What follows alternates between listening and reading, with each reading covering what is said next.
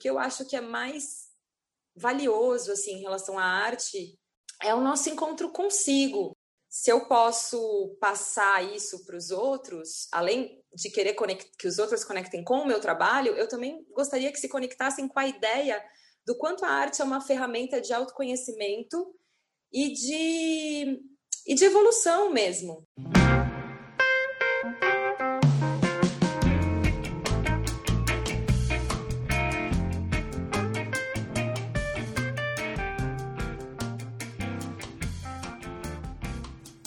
Muitas pessoas se dedicam ao desenho e à pintura com o objetivo de se tornarem artistas em tempo integral. Mas muitas questões surgem durante o percurso. Meu nome é Emerson Ferrandini e eu ajudo artistas compartilhando histórias de outros artistas que estão trilhando o mesmo caminho. Você está ouvindo o Arte Academia Podcast, um bate-papo sobre pintura e desenho acompanhado de histórias inspiradoras, contadas uma de cada vez.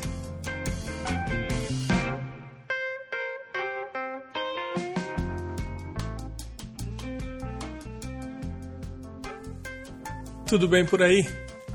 Nessa última semana eu recebi mensagens perguntando quando serão abertas as inscrições dos cursos do Arte Academia. Os cursos Fundamentos do Desenho e composição e sistema de leitura visual da forma foram totalmente reformulados. Eles foram reescritos, regravados e nesse momento estão sendo editados. Eu preciso de ainda mais algumas semanas para finalizar essa etapa. Eu já tenho também outros cursos que estou trabalhando em paralelo, tanto cursos gratuitos como pagos, e quando tudo estiver devidamente finalizado e disponível no site, eu comunico. O site é o arteacademia.com.br e o Instagram é o arroba arteacademia underline. Continua acontecendo e bem o Arte Academia Studio, as lives no YouTube em que a gente desenha em conjunto. Então, todas as segundas, às 20 horas e 20 minutos, podemos desenhar juntos. É só você providenciar papel e lápis aí desse lado e fica aqui o convite. Vamos direto para o bate-papo de hoje com a Ariadne Menezes. Ariadne, obrigado por aceitar participar do podcast e seja bem-vinda, viu? Muito obrigada, obrigada a você pela oportunidade. Ainda mais nesses momentos né, de isolamento, é muito importante poder falar sobre isso pessoal que gosta de ouvir o podcast e conferir o trabalho do artista, já de bate-pronto eu vou falar para ir até um Instagram, arroba Ariadne, underline e, underline o, underline papel. O Ariadne não é com demudo, é Ariadne e o papel. E eu acho que existe uma grande chance se você foi até o perfil da Ariadne agora, de você ficar boquiaberto com a qualidade do trabalho que ela faz. Ariadne, foi isso que me trouxe até você. Eu caí no seu perfil uhum. e eu fiquei embasbacado com o seu trabalho. Ah, que bom saber. É, eu preciso falar que você vai precisar me educar em relação ao seu trabalho. Uhum. Você é a primeira artista que eu estou trazendo para o podcast que faz esse trabalho no papel, que eu não sei falar nem se isso é uma escultura, se é um desenho. Como é, como é que você apresenta o seu trabalho para as pessoas? Por favor, me ensine. Tá. É, é uma técnica basicamente de recorte em papel, né? Só que são recortes bastante minuciosos, normalmente feitos com estilete, bisturi, né, que dá traz um detalhamento um pouco maior. Então é uma folha de papel vazado onde os elementos estão ali recortados, né? Então é uma técnica que já existe, né? Para mim ela aconteceu de uma maneira um pouco natural, migrando de uma coisa para outra, mas é uma técnica tradicional japonesa chamada kirie. Ah, que legal. Kirie chama? Isso. É, na verdade, assim, o, o, paper cutting, que é o nome em inglês, também é bastante usado. Então, se, se você se interessa pela técnica e quer buscar mais trabalhos, o paper cutting ainda é a maneira que as pessoas divulgam mais. Mas tradicionalmente no Japão se chama kirie, que é esse trabalho de você recortar muito minuciosamente à mão uma única folha de papel. Que bacana. Eu vou fazer umas perguntas técnicas sobre o seu que tipo de papel você gosta, enfim, uhum. que tipo de papel você trabalha. Mas antes eu gostaria de saber como é que você caiu nisso? Porque você falou, ah, eu migrei de um lugar para o outro. O que, que você estudou? Sim. Como é que você chegou em fazer o que você faz hoje? É, eu, na verdade, não cheguei, eu não tenho formação acadêmica, eu cheguei a fazer jornalismo, e aí, quando eu estava no meio do meu curso de jornalismo, eu comecei a trabalhar é, numa agência de publicidade, primeiro com redação. E aí, nessa agência, tinha um estúdio de fotografia grande, e aí eu já sempre fui, sempre fui do lado um pouco mais criativo, sempre gostei de escrever, de foto, mas ainda não sabia muito bem para onde ir, assim. E aí, quando eu trabalhei, comecei a trabalhar nessa agência de publicidade, eu comecei a enveredar um pouco para o lado da fotografia primeiro, porque eu tinha muitos fotógrafos ao meu redor. Então, foi meu, minha, minha, entrada, assim, no, no mundo mais criativo, foi ali, escrita, fotografia. Depois da fotografia, eu comecei a fazer umas colagens, inicialmente por hobby, porque eu gostava muito de fazer colagem. E nas minhas colagens, é, eu gostava muito de recortar. Eu comecei a recortar cada vez mais detalhado. Então, eu chegava até a usar aquelas tesourinhas cirúrgicas, que são mais fininhas, para chegar num nível de vazado maior. E aí, eu comecei a buscar outros trabalhos que se assemelhassem com esse. E, e aí, eu descobri o estilete bisturi, que é como um bisturi cirúrgico mesmo.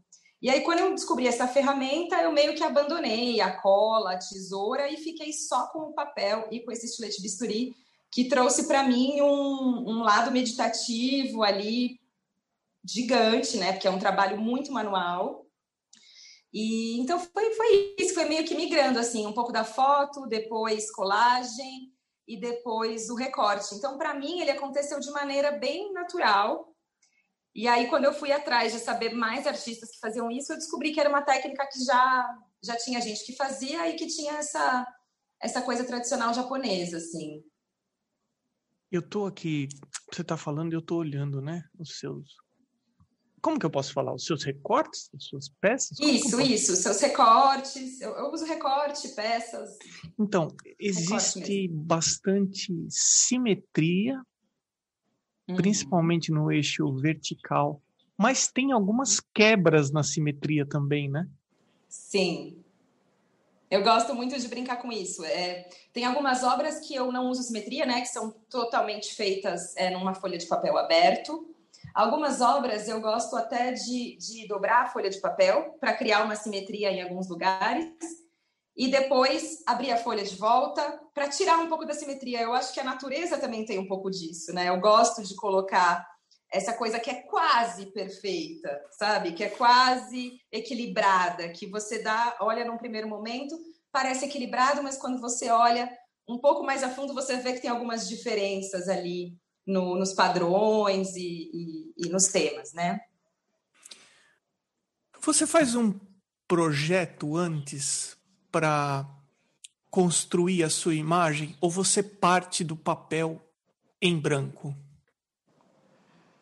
É, depende bastante do trabalho, né? Se é uma encomenda, né? Normalmente, se eu estou trabalhando com um parceiro, com alguém do tipo, eu costumo esboçar, até porque eu tenho que né, apresentar a ideia e, e defendê-la, né?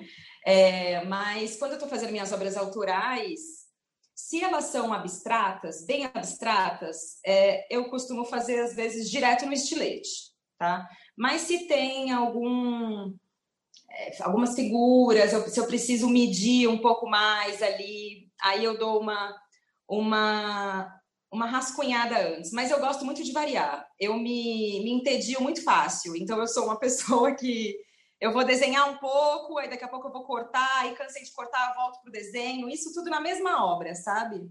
Então eu gosto de deixar a coisa fluir também, eu não gosto de preparar muito, assim, eu gosto do, do de me deixar livre para mudar alguma coisa no momento do processo, quando eu posso. Eu estou vendo aqui você, por exemplo, segurando algumas folhas que têm mais de um metro ou aproximadamente um metro. Sim. Quanto tempo você leva para fazer um trabalho desse? Olha, esses trabalhos, tipo, tem um metro mais ou menos, que é tipo quase uma folha A1, vamos dizer assim, é... em horas deve levar aí umas 60 horas, 70 horas, por aí, né? Então é um trabalho realmente de entrega, assim, né? É, e como é um trabalho muito manual, eu também não consigo é, fazer muitas horas ao mesmo tempo, né? Normalmente eu trabalho ali de duas a três horas recortando, por isso também que eu vario. recorto duas, três horas, depois vou um pouco para o desenho, depois vou para outros lados da carreira que tem que ser feitos, é, porque o recorte em si ele exige bastante até da mão mesmo, né? É, do corpo e tal. Então, eu. Mas um recorte assim, de, de tipo um, um, desses de um metro leva por aí, umas 60 horas, entre concepção, né, corte e tudo. É, tem uma coisa que eu, que eu é, deixei de falar quando a gente estava falando sobre como a arte entrou é, na minha vida. Eu falei bastante do interno, né, de como aconteceu do lado de dentro. Mas no momento em que isso aconteceu, eu estava fazendo um, tirando um período sabático, assim. Nesse momento em que eu migrei dos, das colagens para os recortes, eu estava vivendo na Índia. Eu tinha ido para lá é, por outras razões. Estava acompanhando um parceiro. Depois comecei a trabalhar lá. E aí eu comecei a, a estudar e a ficar um pouco mais perto do que a meditação, né? Então, eu acho que é meio inevitável falar do meu trabalho sem falar da meditação, que é o processo dele, né? Então, foram duas coisas que se encontraram muito no, no meu, na minha carreira, que foi o momento em que eu estava é, realmente nesse período sabático, eu sabia que eu era criativa e que eu queria trabalhar com essa área, mas ainda não tinha encontrado minha plataforma e, e o meio que eu ia expressar isso, unido é, a esse momento de estar tá vivendo numa cultura totalmente diferente, que trabalha muito o manual, que trabalha muito o presente, que trabalha muito é, esses processos né, meditativos, terapêuticos. Então, eu acho que é, essas duas coisas se uniram muito né, nessa técnica para mim. A quantidade de detalhes que você coloca no seu trabalho é impressionante. Você trabalha com dois conceitos de composição, na verdade, com dois conceitos de gestalt muito fortes, que é a continuidade e o fechamento. Uhum. E se por acaso alguém não foi no perfil da Ariadne, por favor, vá. Qual é o tipo de papel que você gosta de trabalhar? Para mim, a melhor gramatura é 120 gramas, mais ou menos, né? Eu acho que ela é uma gramatura não muito frágil, a ponto do papel rasgar com facilidade e nem muito pesada a ponto de cansar muito a mão. Né? Então, acho que 120 gramas ali é, é bacana. E isso é uma coisa que muita gente pergunta, né? Se é algum papel especial, se tem um plástico no papel, se tem um. Mas o papel, ele normalmente é um papel normal mesmo. O que, o que eu digo sempre para os alunos, inclusive, é que o ideal é que ele não tenha muita textura né? Seja um papel com, com a fibra bem achatadinha, assim, para a gente poder, na hora que cortar, não ficar é, comido, né? O papel ali do lado. Então, o ideal é que ele seja um papel sem textura e acho que uma gramatura 120 é, é perfeito. Como que você trabalha os acidentes? Eu aqui no meu lado leigo da história, a, a leitura que eu faço do teu trabalho é que você chega no limite uhum. da resistência do papel, porque eu estou vendo coisas aqui extremamente linhas extremamente finas. Sim. E aí eu aqui eu me pergunto, puxa vida, mas e se uma linha dessa rompe? Olha, eu crio outra coisa em cima, né? É claro que tem algumas peças que se a linha romper, é, eu vou precisar criar algo totalmente diferente ou abrir mão dela, né? mas normalmente eu consigo criar uma coisa em cima. E eu acho que esse, esse é um exercício da arte desde sempre. Né? Eu acho que para você ser artista, o erro não existe. Né? Não existe, não existe, não dá para ver erro. Você tem que transformar o erro em processo de evolução, de aprendizado, né? Então, no meu caso, como o papel realmente assim tem algumas obras que eu faço que é tudo ou nada assim né? Eu gosto de levar nesse extremo do tipo ou eu acerto ou eu vou botar tudo a perder. Mas esse também foi um processo de começar com obras menores né? De ir acertando ali a minha mão de ir ganhando a precisão com a minha mão e de ir é, ousando um pouco mais com o tempo. Mas é isso se eu tiver que diminuir putz que, que tô sei lá fazendo um corpo de uma mulher e de repente cortei um pedacinho da perna, eu assumo esse erro, sabe? Eu não, eu não vejo um problema. Eu eu faço dali um, eu tiro aquela mulher fora do papel, ou eu transformo aquilo numa flor, ou eu faço, enfim, eu, eu invento em cima do que do que se coloca, sabe? Não tem, não tem muito jeito, assim. Acho que isso, na verdade, é um estímulo, assim, para mim. Eu sou uma pessoa que gosta de trabalhar com eu não gosto de trabalhar muito no conforto, eu gosto da, do desafio. Na, não existe evolução e amadurecimento no conforto, a gente só evolui, só amadurece fora do conforto, é isso mesmo. Exato. É, eu queria levar a conversa agora para o lado um pouco mais prático do seu dia a dia. Uhum que você comentou que você desenha, você recorta, mas em alguns momentos você faz outras atividades que a própria atividade artística solicita. Estou imaginando o orçamento, lidar com clientes, divulgar nas redes sociais. Eu queria saber se você, hoje em dia, vive integralmente daquilo que você produz, se você vive da arte, se você paga suas contas com o que você produz, se você tem uma renda extra, como que você trabalha isso? Você trabalha por encomenda? Você faz peças naturais também? Como que está hoje em dia o seu dia a dia? É, olha, Emerson, é, desde o início, na verdade, não mudou muito. Eu acho que mudou, mudou a minha evolução, né? E as coisas hoje ficaram um pouco mais fáceis, mas o meu dia a dia, as coisas que eu tenho que dar atenção são bem parecidas, né? É, então, já eu já trabalho com, com o paper cutting já tem oito anos esse ano. É, e nesses oito anos, só, só tiveram seis meses que eu peguei um trabalho extra, vamos dizer assim, que não tinha a ver com a arte, tá? Durante todo o resto do, do tempo eu fui literalmente metralhando para todos os lugares que eu podia chegar e alcançar com o meu trabalho. Então, assim, eu hoje faço encomendas, que é algo que desde o início é, me ajuda muito, porque assim tem o lado de como a, a minha técnica não é uma técnica muito é, conhecida e não tem muitos outros artistas que trabalham. É, quando alguém conhece esse tipo de trabalho, normalmente vem a mim para ter algo assim, né? Então, assim, eu, eu seria uma referência dessa técnica, porque infelizmente não tem muita gente que faça, né?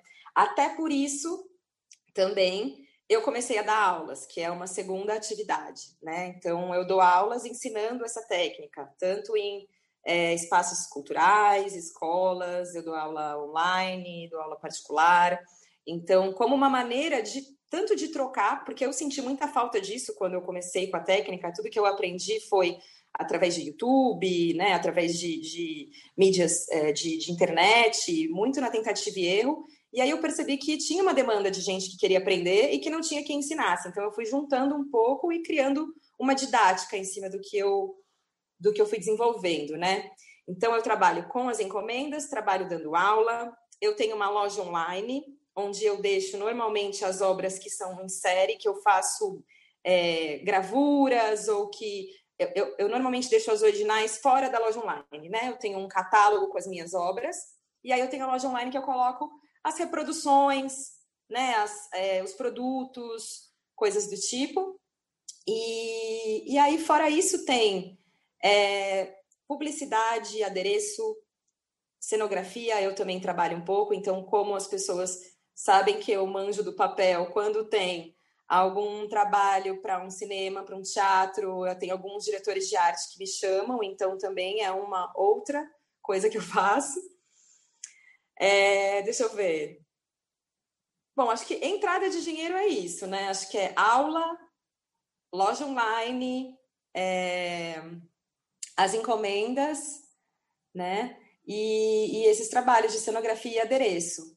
E aí, fora isso, tem todo o trabalho operacional mesmo, né? Que aí é para tudo girar, né? Que aí é e-mail, correio, rede social, compra de material, é, todas essas outras coisas que tomam um tempão e que no final das contas deixam um tempo menor para cortar, né? Mas é, é, o jeito. É, mas é importante, sabia? É, porque tem alguns artistas que eles só cuidam do, do, do tema, do assunto deles, uhum. não cuidam do periférico, alguém cuida para eles. Sim, sim. Isso tem prós e contras. Sim. Mas eu acho muito importante também cuidar daquilo que é periférico, porque se você precisar, você vai ter o controle de tudo que envolve o teu processo. Se você Sim. consegue abrir mão e ficar concentrado só em uma em uma partezinha, eu acho que existe um risco maior aí de você abrir mão de algumas partes do seu trabalho e deixar na mão de alguém. Não, eu concordo. Eu acho que é importante a gente aprender a delegar e a ter parceiros também, né? Mas eu acho que o processo se dá é, nas artes. A gente está falando de algo muito pessoal, né? Você aprender a valorizar o que você faz, o seu trabalho e aprender a, a como colocar ele no mundo é parte da arte também, né? Não só é, expressar ali no papel, mas como o quanto você acha que isso realmente vale a pena as pessoas conhecerem e de que maneira você vai fazer isso, né? Então eu acho assim, claro, chega um momento Hoje, por exemplo, depois de oito anos tomando conta de tudo sozinha, eu já tô assim, putz, tem certas coisas que eu podia passar para uma pessoa, para outra, entendeu? Essas partes mais operacionais e tal. Mas eu acho que é importantíssimo ter esse, essa experiência primeiro, né? Antes de você delegar você conseguir criar esse caminho onde você entende um pouquinho a dificuldade de cada coisa, até para você delegar, senão você não consegue saber o que cobrar ou aonde você quer chegar, né? Então, acho que é bem importante saber fazer esse periférico, apesar de ser a parte, uma das partes mais difíceis, né, para todos os artistas. Eu acho que faz parte dessa coisa do desafio da carreira de transformar a pó em ouro, sabe? Eu concordo, eu concordo com você. E você me fez lembrar uma, uma historinha que eu li num livro uma vez. Alguns artistas do Cirque du Soleil, eles, eles têm agentes, esses agentes fazem tudo para eles e eles uhum. se preocupam só em executar aquilo que eles precisam executar durante os espetáculos.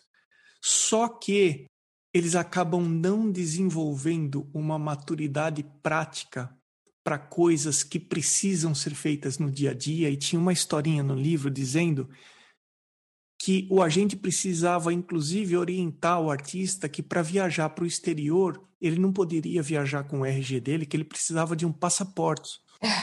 Nossa.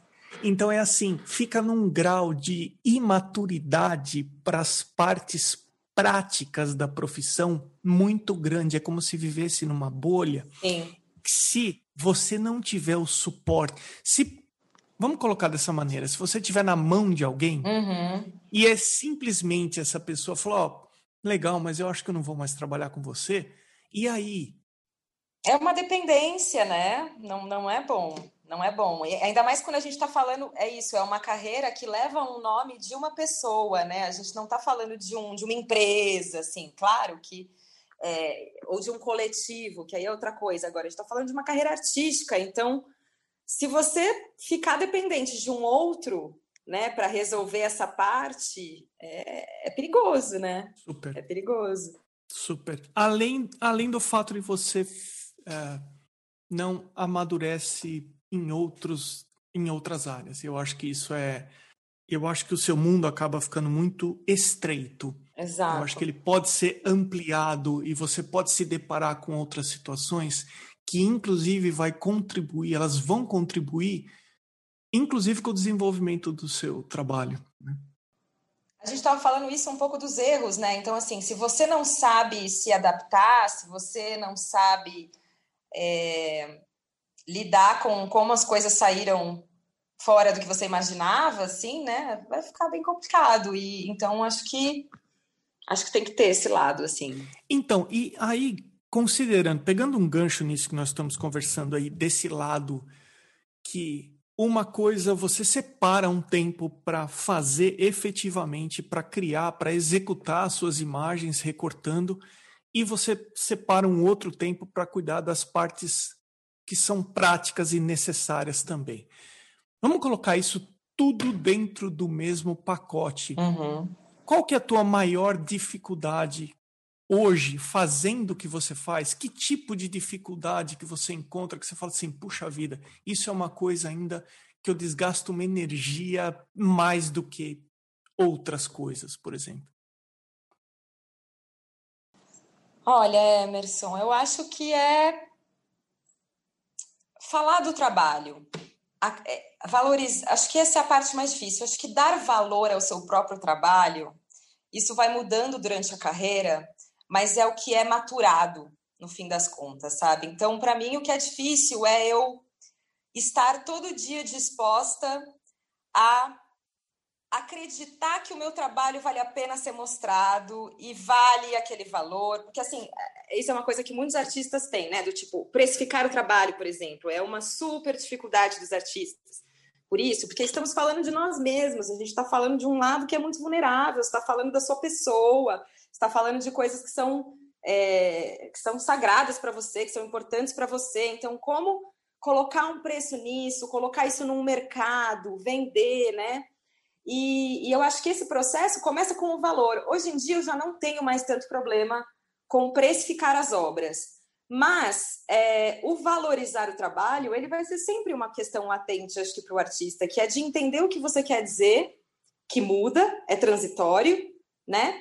E de como você vai transmitir isso para as pessoas e, e, fazer com que as pessoas, de alguma maneira, se conectem, mesmo que não seja através do que você pensou, do que você tinha como né, premissa, mas eu acho que o mais difícil mesmo é ter essa resistência de continuar acreditando. Isso é o mais difícil para o artista, né? Porque a gente tem muitos, muitas portas fechadas, né? São muitos, muitos tropeços é, ainda mais né, no nosso país, né, no quadro que a gente está no momento, que está mais desvalorizado, que as, as, gestões culturais e as instituições estão com cada vez menos né, é, incentivo. Então, acho que o mais difícil hoje é você continuar acreditando que dá para ser artista.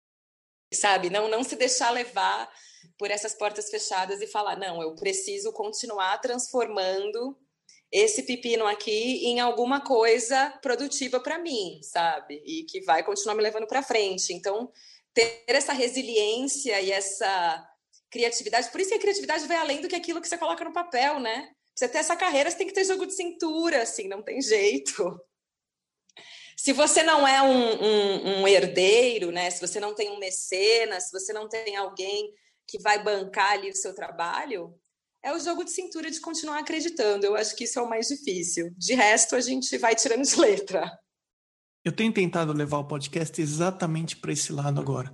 O que, que é preciso fazer uhum. para pagar suas contas vendendo, seja os seus desenhos, ou suas pinturas, ou no seu caso, os seus recortes? Uhum. E ouvir as pessoas que estão nessa trajetória, eu acho que é fundamental para a gente aprender com as pessoas que estão fazendo isso. Ó, oh, não é fácil, não. É, o que você está falando é o seguinte, Emerson, eu acredito que o meu trabalho tem esse valor, eu divulgo o valor que, o meu que eu acredito que o meu trabalho tenha, mas é difícil sustentar isso todo dia. Exato. E você falou uma coisa importante. Se você não tem alguém que ou algo que pague as contas. Uhum. Que você depende da venda e do interesse daquilo que você faz para pagar as suas contas, é um leão por dia. Exato, exato. É uma. É, é... Eu acho até que, assim, não dá para. Essas horas eu vejo que ser artista é uma coisa de vida ou morte, assim, para algumas pessoas, sabe? Porque, assim, eu não me vejo fazendo outra coisa. E eu não tenho. É como se eu não tivesse nem tempo de reclamar dessa carreira, entendeu? Eu não tenho como me dar esse luxo, eu tenho que correr atrás todo dia. E assim. É, se fechou a porta aqui, beleza, você fez um trabalho aqui, as pessoas, essas pessoas desse núcleo aqui já te reconhecem. Amanhã as coisas já estão diferentes e você vai precisar provar, se provar novamente para um novo grupo de pessoas, buscar novos contatos, né? Buscar novas pessoas que acreditem, porque aquelas ali já trocaram com você o que dava para trocar e bora para frente e pensar em novas coisas. Então, assim, é, tem que ser algo que é tão caro para você, que é tão real para você, que é tão valioso para você, que não tem outra escolha, ou você faz ou não faz, entendeu? Eu acho difícil essa coisa do querer ser artista. É, você até pode querer, mas no final das contas, para ser, você vai ter que ser, sabe? Você vai, vai ter que ser algo tão forte em você e os nãos não vão, não vão te parar, entendeu? Porque senão já era assim, não tem como. Como que você trabalha os preços? É, na loja virtual, como são produtos normalmente, é, os preços tão, são abertos, qualquer pessoa pode entrar, pode dar uma olhada e tal. É, Para as obras originais, eu normalmente coloco elas, eu tenho um catálogo onde tem todas as obras disponíveis e é, já com os preços e todas as especificações da obra. Né? Então, é, nesse caso do catálogo, eu envio sob é, demanda. Né? Então, se a pessoa se interessa, quer saber é, se eu, o que, que eu tenho disponível, aí envio esse catálogo. Esse catálogo ele não fica disponível, eu envio sob, é, sob demanda, sob pedido tá? E aí tem a loja online que fica lá as obras é, reproduzidas e em série e tal. E, e aí eu tenho também uma tabela média, que é a tabela das encomendas, né? Que aí normalmente eu cobro por detalhamento da obra. Então, normalmente, quando as pessoas chegam para fazer uma encomenda, é porque elas viram alguma, algum trabalho meu, né? Que eu já não tenho, então, elas me trazem normalmente um, ah, eu gosto mais daquele estilo ou daquele outro, eu gosto mais das obras que tem as mulheres, ou gosto mais dos florais, enfim. Traz um pouco o universo que está pensando e eu desenvolvo em cima desse universo. É, e normalmente precifico de acordo com o tamanho e o detalhamento dessa obra. Né? Você comentou que você está há oito anos fazendo o que você vem fazendo ultimamente e olhando para trás, pegando você no começo e tendo passado por toda a experiência que você passou até esse momento, teria alguma coisa que você aconselharia você, se você estivesse recomeçando, a fazer ou a não fazer? Olha, Emerson, eu não costumo pensar muito nisso. Por incrível que pareça, assim, eu assim, você perguntando agora, eu teria que passar alguns minutos pensando o que eu faria diferente. Eu costumo é, eu não costumo olhar muito para trás. Eu olho para trás, mais no sentido de, de entender a minha história, assim. É, mesmo as coisas que eu fazia é, eu olho os meus, meus primeiros trabalhos que são mais tosquinhos, que tem mais erros, que eu demorei muito para colocar numa loja, ou que. Então, assim, tem coisas que eu falo, ah, demorei muito para divulgar tal coisa, ou é, poderia ter feito aquela exposição de um outro jeito, mas eu não consigo pensar que eu faria diferente. Porque se eu fizesse diferente, eu não teria tido o ensinamento que eu tive, né, a respeito do que eu fiz. Então, assim, é, eu acho que não é fazer diferente, né? Eu experienciei várias coisas que me fazem não repetir certas coisas, né? Então, sei lá, é, hoje para fazer uma exposição, eu já fiz algumas exposições, algumas individuais, outras coletivas. Hoje eu sou é, a mesma coisa com feiras, por exemplo, né? Essas feiras que juntam vários artistas e que juntam alguns artesãos. Então, assim, hoje eu sou bem mais seleta em relação a isso, porque eu percebo que existe ali um, um um grande investimento de tempo, dinheiro, que eu tenho que pesar muito bem ali para ver o que, que realmente vale a pena para mim e o que, que eu quero naquele momento do meu trabalho, se é o meu público, se é. Então, assim, quando eu estava começando, eu acho que a gente sabe um pouco menos o que a gente quer, né? Tá um pouco mais perdido, tá tentando mais, então a gente acaba errando mais também. Mas com o tempo, esses erros vão sendo colocados ali como, como acertos, né? Como maneiras de você não repetir, fazer diferente e entendendo melhor o que você quer e o que você não quer, não faz mais, né? Então, tem algumas coisinhas assim que eu teria feito diferente, mas eu acho que elas serviram mesmo para para eu aprender como fazer melhor. Então eu prefiro pensar dessa maneira. Tá perfeito. E eu acho que esse é o grande valor da gente ouvir as pessoas. Sim você necessariamente não precisa responder a pergunta com base na minha linha de raciocínio, mas é Sim. muito mais válido você falar para mim assim, Emerson, com base nisso que você está me perguntando, ó, oh, eu penso diferente. Sim, eu, eu lembro de ter de ter ouvido inclusive um episódio do podcast em que você falou sobre os primeiros episódios do, do da série, né? Que você vê vários erros ou coisas que você já melhorou muito, né? E eu acho que eu acho que isso tem uma beleza gigante, sabe? Porque é isso que edifica a história da pessoa, edifica o trabalho que ela está fazendo, né?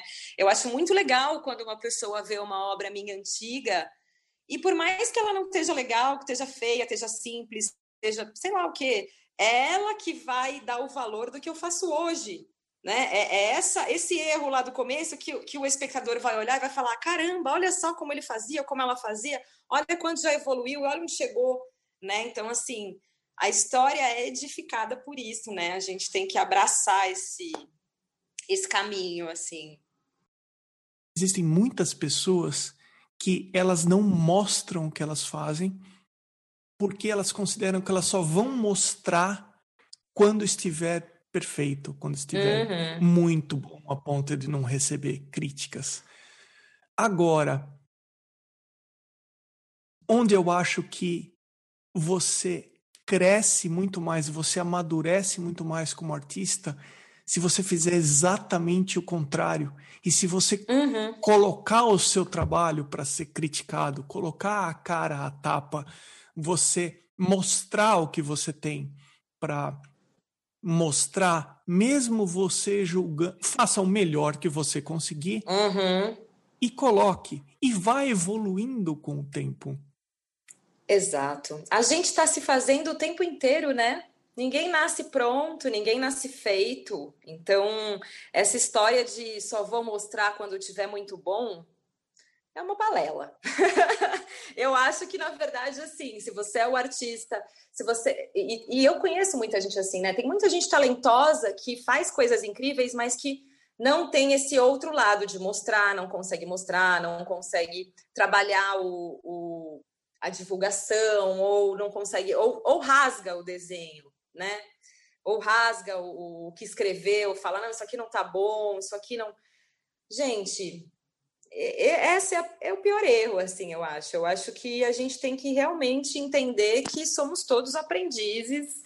E eu acho que é importante é, é, esse, esse podcast, e é muito legal, muito importante a gente é, compartilhar o processo, porque eu acho que na arte existe uma, uma fantasia e um, uma romantização do que é o artista e muitos artistas preferem, inclusive, não dividir essa, esse processo justamente para se manter um pouco nesse lugar do, do gênio especial que chegou lá, né?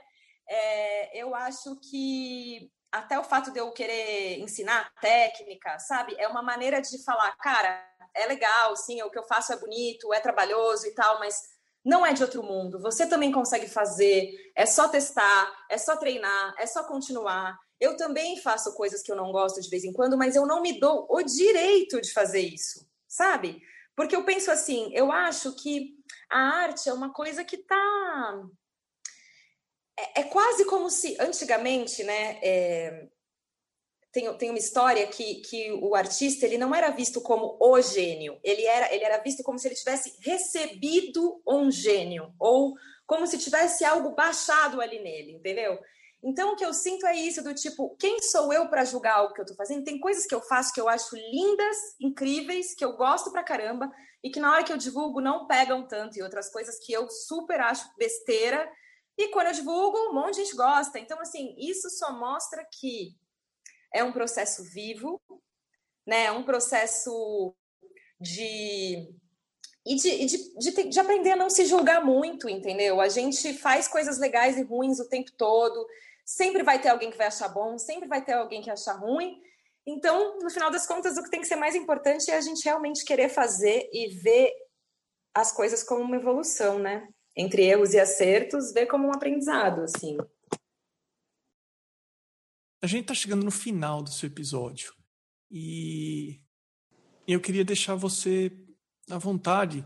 Eu espero que eu tenha deixado você à vontade até agora. Né? Super, Mas, super. É, se, se tem alguma coisa que você gostaria de deixar gravado no seu episódio é, que você acha que é importante falar sobre arte?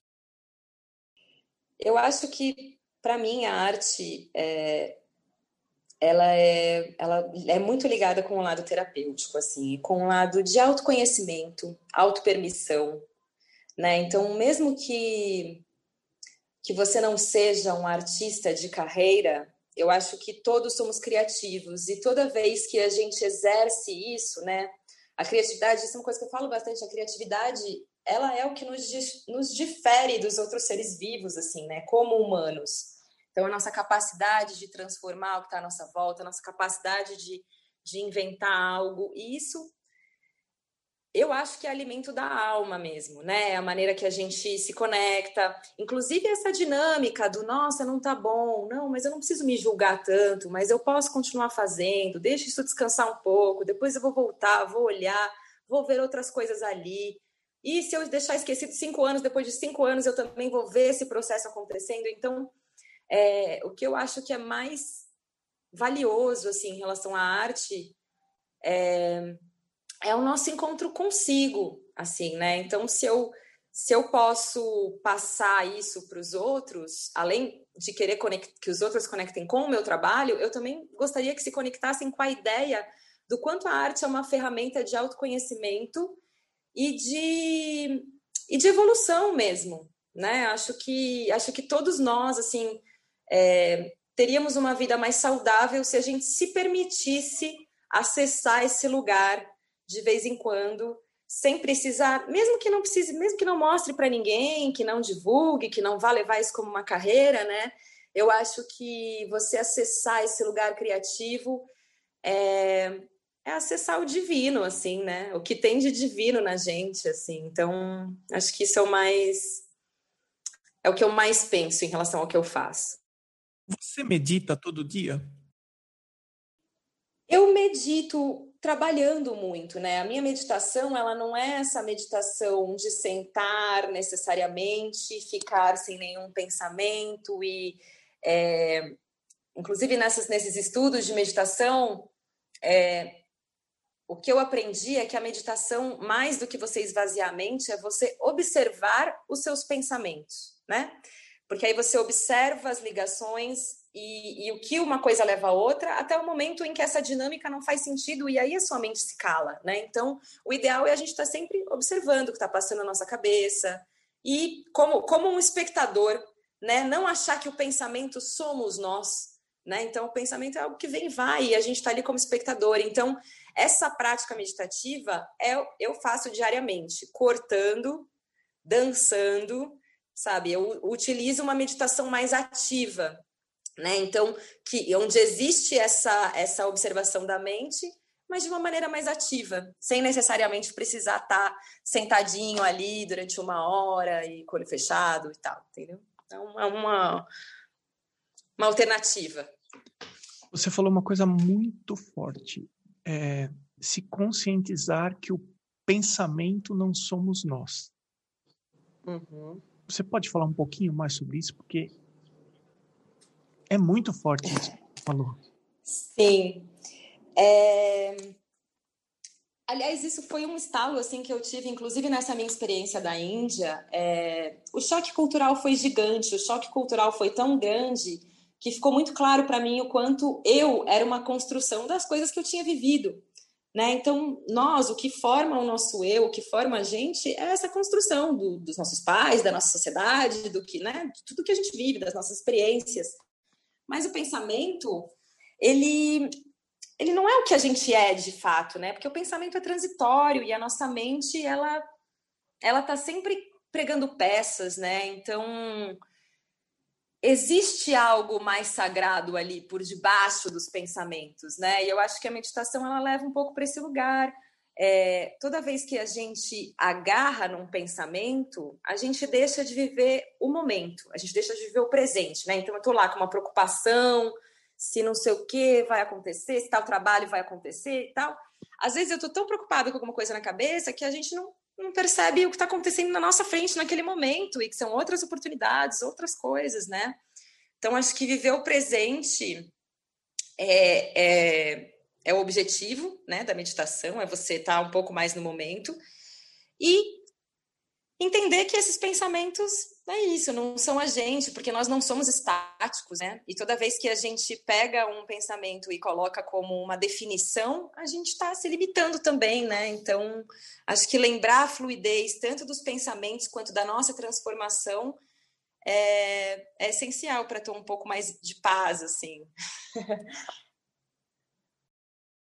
o seu episódio poderia durar mais umas quatro horas aí, viu? É. eu, eu, eu filosofo, viu? Eu filosofo, Emerson. Quais são os endereços onde o pessoal pode conhecer o trabalho que você faz? Sim, é, tem no Instagram, né? O Ariadne o Papel, que você falou no início do programa. É, também, é, Ariadne o Papel também dá para me achar no YouTube. Dá para me achar no Tumblr também, é, no Facebook, enfim, todas essas, essas páginas tem lá, Ariadne e o papel. Eu quero desejar sucesso para você. Eu quero te agradecer honestamente. Ah, agradeço, agradeço de volta. Para mim é muito legal poder falar sobre isso. Eu agradeço você também pela resistência com o podcast, porque realmente é muito importante para quem ouve. E para os artistas e para os espectadores também, com certeza. É, ainda mais, como eu disse, né, nesse momento em que está tão mais difícil trocar, acho que é essencial. Muito obrigada novamente. O Arte Academia Podcast tem uma campanha de apoio no site Apoia-se, apoia.se. Esses apoios são imprescindíveis para que o podcast continue sendo produzido semanalmente. São opções a partir de R$ reais mensais e tem também uma opção com mentoria individual. Para apoiar é muito simples. Basta ir até www.arteacademia.com.br, depois em podcast, depois em apoie o podcast. A seguir, o perfil no Instagram dos atuais apoiadores. Idmigard Underline Desenha, Pellegrini Ivana, Fabiano Araújo Artist, Mônica Mendes Artista, Barbizon Atelier, o Artista Criativo, Sérgio Underline Fuentes Underline Ilustra, Rogers.artist, Duarte Underline Vaz Underline, Mário Sérgio Freitas, Amanda Underline Novaes Underline Arts, Patrícia Underline PV, a.casa.a1, Pedro Leão Arte, Janaína Underline Aquarela, Arte Gravura, Mari.delmonte, Eliseu Gringo Álvares. Eu sou Emerson Ferrandini, obrigado pela companhia e até o próximo episódio do Arte Academia Podcast.